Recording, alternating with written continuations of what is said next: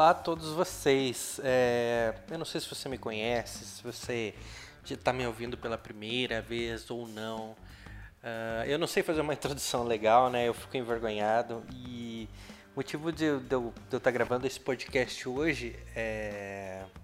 Na verdade, ele é um podcast que ele não tem roteiro, né? Eu gostaria de falar tudo que me viesse na mente, assim, para que ele não ficasse algo muito ensaiado, né? Que ele ficasse que tivesse a ver com, comigo, né? Que eu conseguisse passar para você o que está na minha mente. E bom, eu queria começar falando sobre eu não saber fazer uma introdução, né? Isso, me, isso é uma coisa que me deixa envergonhado de ser muito blogueirinho, de ser muito youtuber, de ser muito e eu não sei, de repente isso tem a ver meio que com a socialização, né? Com como eu fui criado entre os meus amigos, que a gente meio que tirava sarro um do outro, assim, esse negócio de você ser muito, sabe, de você encarnar um personagem, né? A gente meio que se cobrava de ser mais, mais natural. A gente tinha um termo para isso, né? Quando o cara queria ser encarnava um, um, personagem assim e tentava falar igual, sei lá, ó, alguém que não que, que não era a gente, né? A gente chamava o cara de mangolão, que era um cara meio bobão assim, não sei o quê. Não sei se você se você está me ouvindo aí, de repente você está no Rio Grande do Sul, e lá a gente tinha esse termo ali nos anos 90 e no, no comecinho dos anos 2000, né?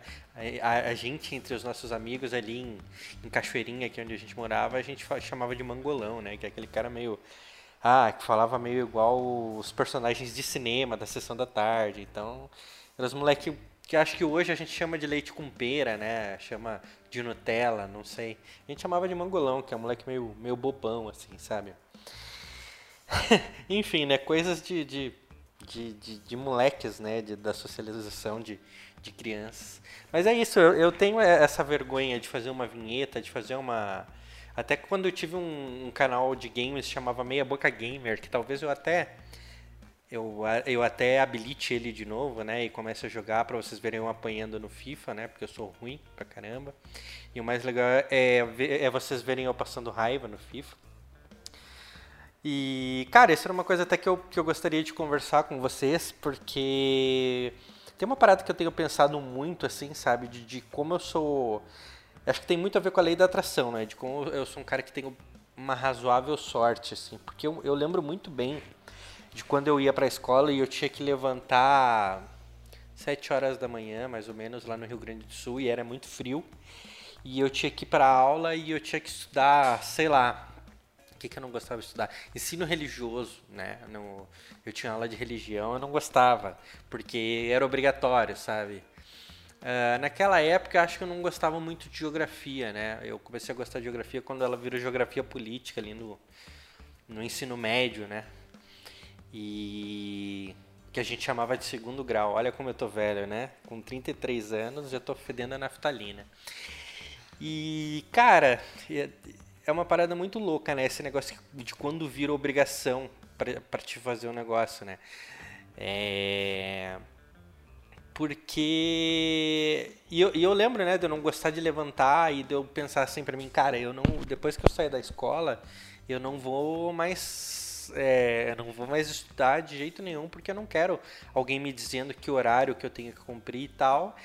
E aí eu, cara, eu tive que começar a trabalhar, né? Tudo bem que eu lembro que eu comecei a trabalhar com o meu pai nos caminhãozinhos dele no Ceasa, né? Ele tinha dois caminhãozinhos e eu levantava quatro e meia, cinco horas da manhã para começar a trabalhar e eu tinha que cumprir o horário, né?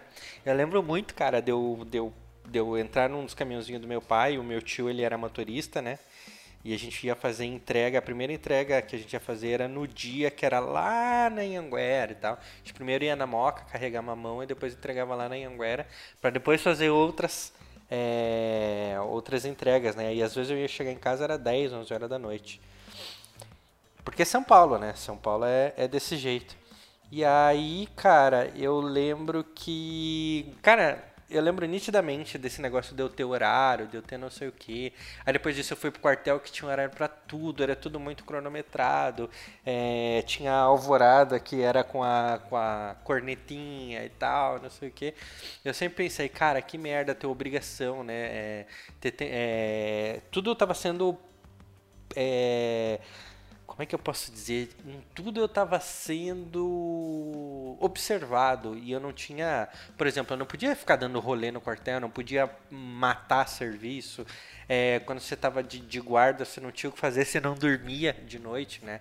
E aí, cara, eu lembro como me incomodava essa falta de liberdade, né? E ela me incomoda muito.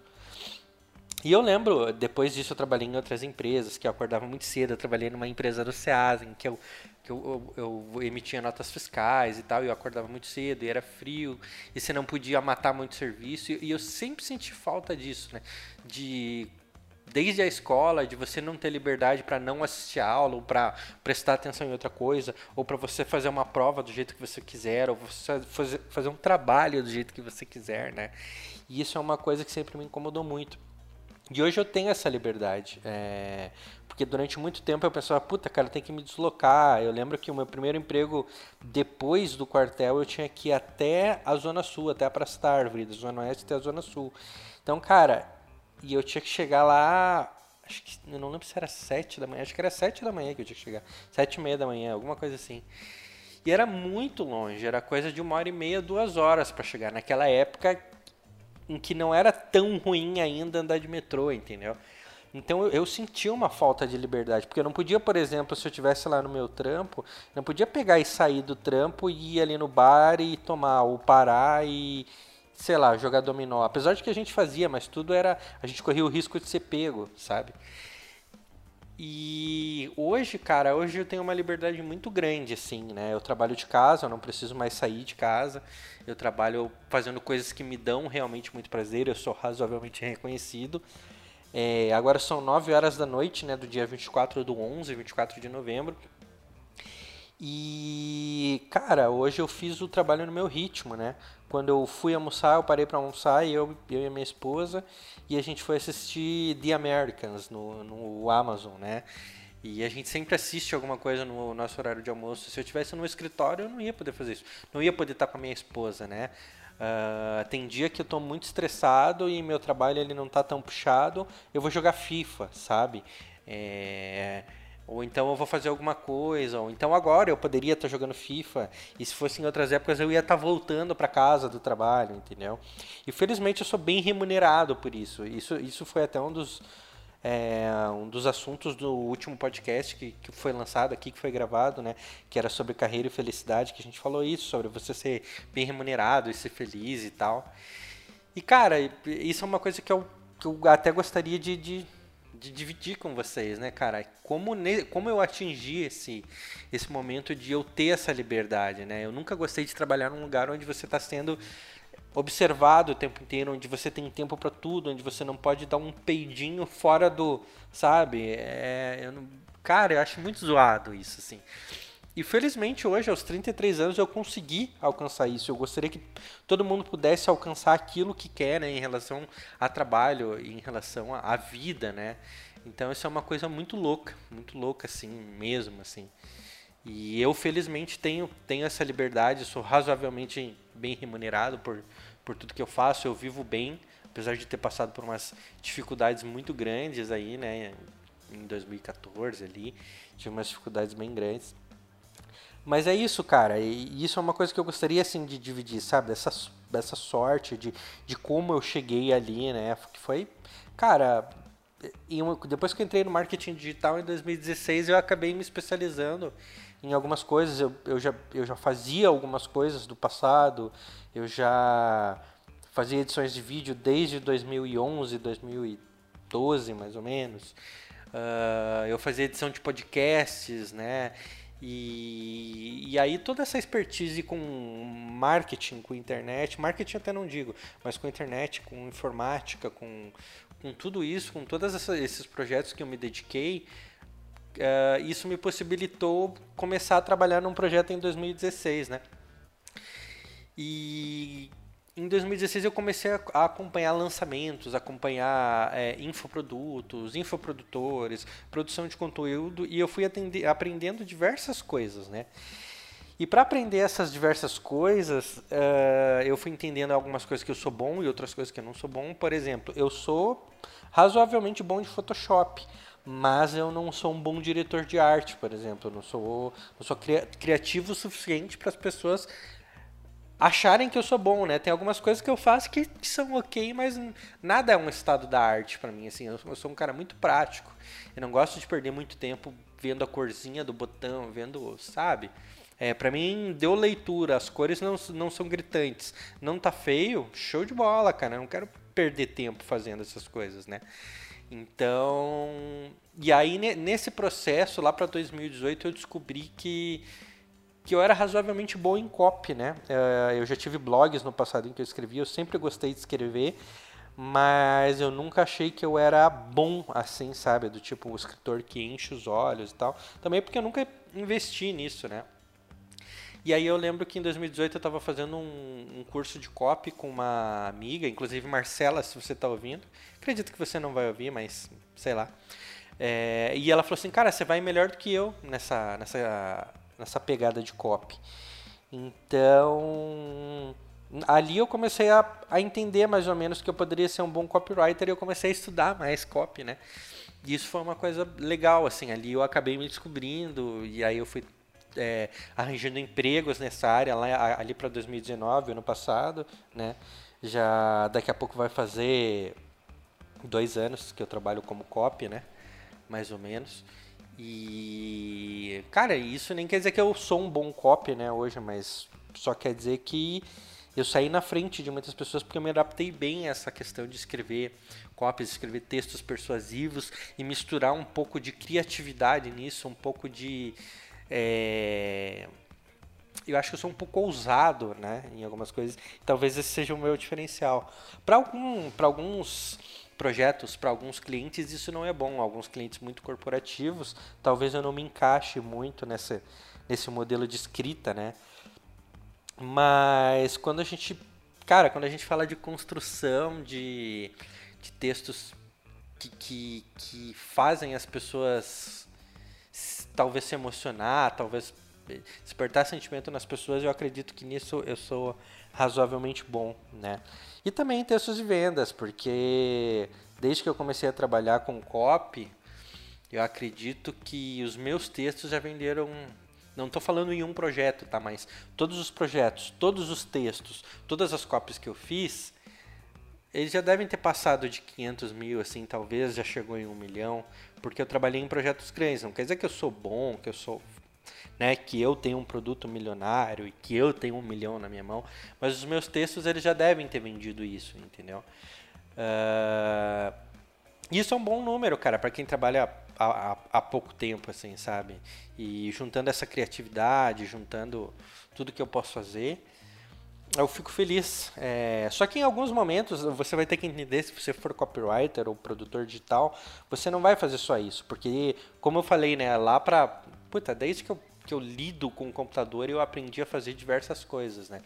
E hoje, em alguns projetos que eu fui contratado como copy, eu também monto e-mail no RD Station, eu crio, faço algumas edições de vídeo para outros clientes, é disparo e-mail, uh, faço landing page, diversas coisas, né? Edito imagem, eu, eu sou um quebra-galho em diversas outras coisas, além da copy, né? Faço também é, posts para redes sociais, posts para blog, entendeu? Então eu acabo fazendo um pouco de tudo, né? Uh, isso é uma coisa que eu gostaria de, de dizer para ti que trabalha em alguma área e de repente você precisa ajudar a empresa e fazer outras coisas, isso não é um problema desde que você não se sinta explorado, entendeu? Desde que você não acumule funções, desde que você não trabalhe mais de 8, 9, 10 horas por dia, a não ser que você queira, entendeu? E não, não tem problema você você fazer mais, você fazer coisas pela qual você não foi contratado. O problema é quando você tem uma jornada dupla, o problema é quando você assume a função de outra pessoa e você não recebe mais por isso. Isso daí é um problema, aí você está sendo explorado. Então você tem que tomar cuidado com isso, entendeu? Mas uh, eu queria te dizer hoje que isso a gente chama de over delivery, é quando alguém te entrega mais do que você contratou, entendeu? Eu não estou falando só de trabalho. Por exemplo, se você tem um infoproduto e você entrega ali três, quatro, cinco bônus, assim.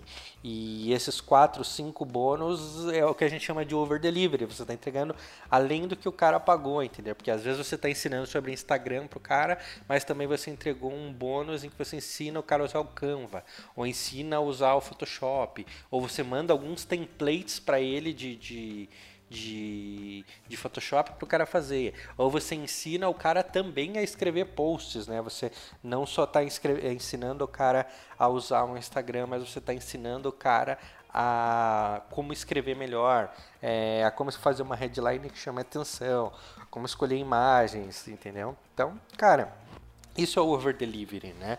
Isso pode acontecer também no seu trabalho, né? De você entregar mais do que você foi contratado para fazer, entendeu?